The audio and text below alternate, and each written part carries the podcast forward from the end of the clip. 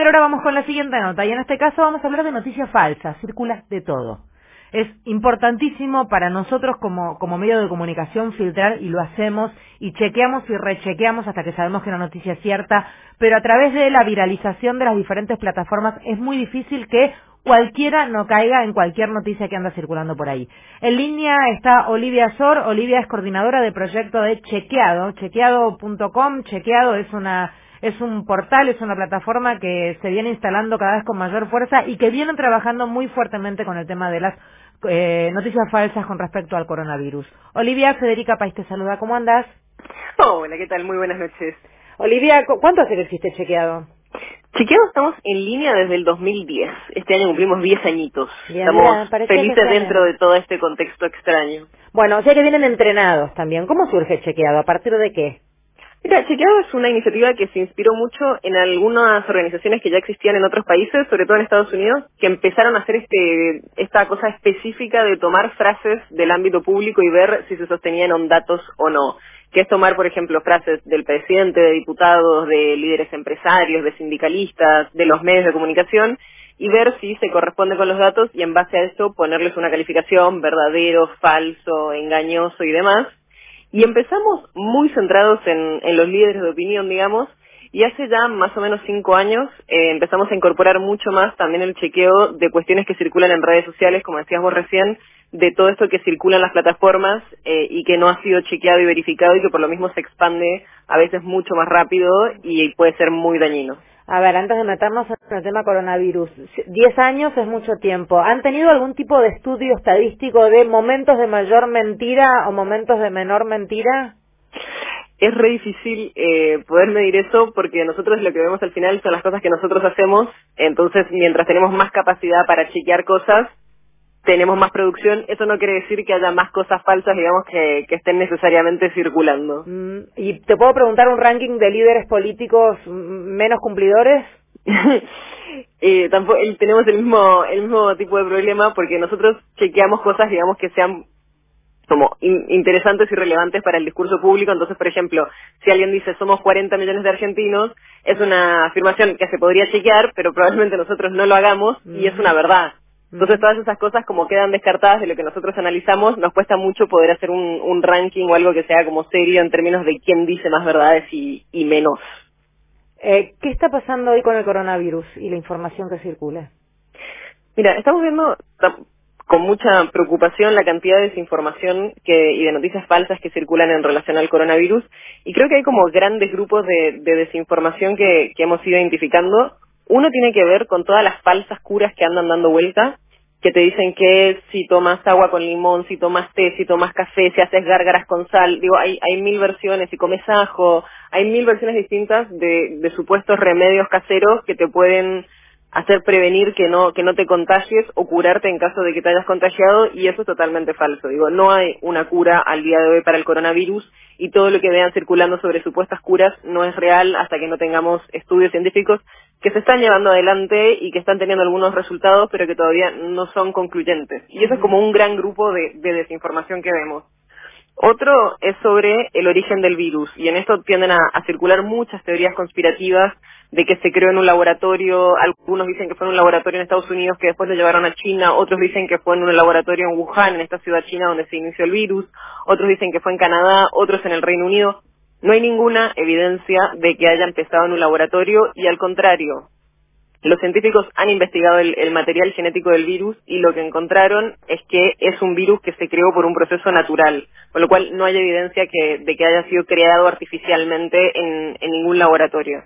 Y después hay desinformaciones que vienen también sobre cómo puedes contraer el virus, digamos, si puede ser a través de la comida o si al abrir la ventana esas partículas que, vienen de una persona contagiada te podrían entrar, cosa que no es así, no, no, no es como circula el virus.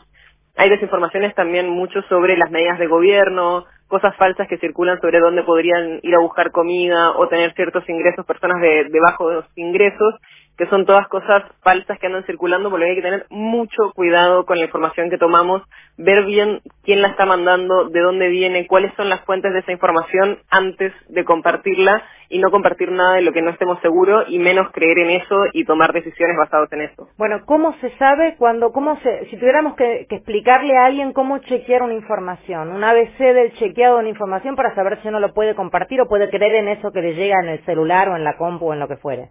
Sí.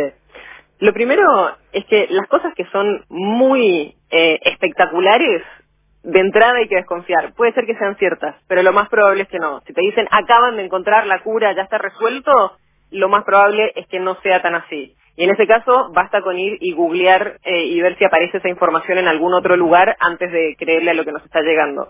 Después, ver cuál es la fuente que citan. Si te dicen estos son datos que vienen de la Organización Mundial de la Salud o si te dicen estos son datos que me dijo la prima de mi amigo que trabaja en un hospital eh, en tal lugar. Digo, hay, que ver cuál es el grado de precisión en cómo se dan las fuentes y ir a verificar con esas fuentes si efectivamente es así o no con las fotos, que también pasa mucho, que son fotos sacadas de contexto y te muestran, por ejemplo, hemos visto en muchos países imágenes de cuerpos o, de personas que, han fallecido y de repente te hacen pasar por algo que ocurrió acá o que no o que ocurrió en otro momento fotos de que están fuera de contexto y en eso es muy fácil es eh, botón derecho buscar imagen en Google y te aparece cuál es la imagen cuál es la imagen y cuándo circuló realmente.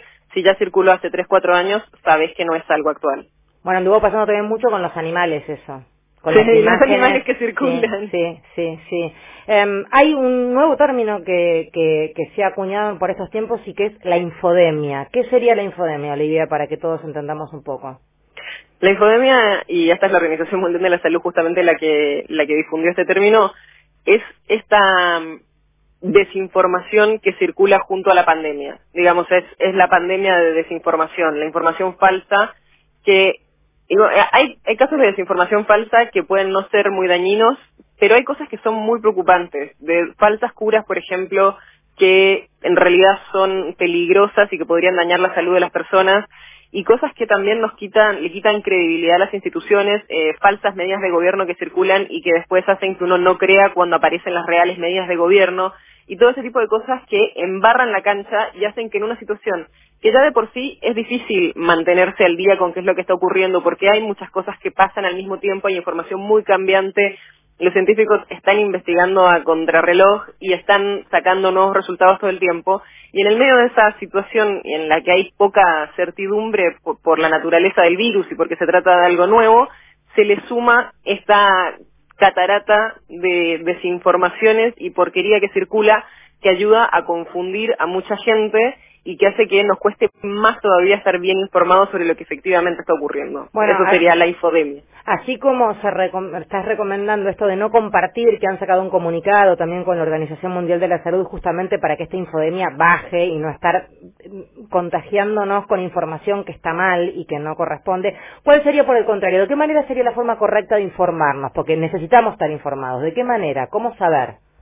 Sí, por supuesto. Y en eso, en este momento, creo que lo mejor son las fuentes oficiales, eh, ministerios de salud a nivel nacional, a nivel provincial, la Organización Mundial de la Salud a nivel internacional, y después buscar fuentes confiables, medios de comunicación en los que uno confía, eh, periodistas que sigue y saben que eh, informan de manera correcta, digo, todo lo que sean fuentes que ya se conozcan y que sean confiables. Muchas veces cuando te reenvían mensajes de, WhatsApp o cosas que ves en redes sociales, son sitios que nunca viste antes, esas son las primeras señales para desconfiar y para ver si realmente ese sitio es serio, existe y no es simplemente un, un link cualquiera que en realidad no le da val de nada de esa información. Bien, Olivia, algo como para, para la gente, pues, ¿tiene algún espacio donde chequear en chequeado?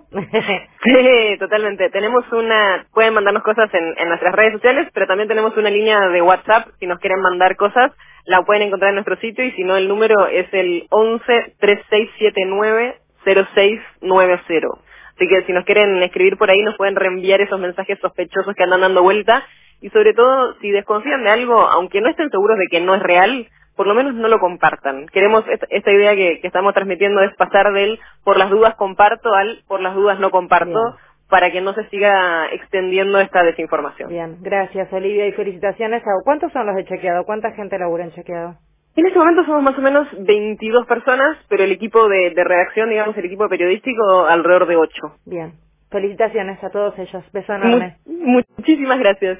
Olivia Sor es integrante de eh, Chequeado, chequeado.com, así lo encontrás y allí podés tener eh, un montón de noticias que ya han sido chequeadas para confirmarlas o desmentirlas. Telam en paralelo también sacó puntualmente con el coronavirus, la gente de Chequeado viene laburando con un montón de data y de información, no solamente con el tema coronavirus. Telam también tiene, si vas a la página de Telam, hay un, apartado que está dedicado exclusivamente a verdadero falso, a noticias, a noticias también desvirtuadas desdibujadas, en fin, también como para tener allí otro punto. Chequeo.com y Telam son los dos lugares que están hoy por hoy haciendo este laburito de hormiga y es el de estar persiguiendo la noticia y siguiendo ese link para ver cuánto de cierto y cuánto de mentira tiene eso que te llegó a lo mejor de manera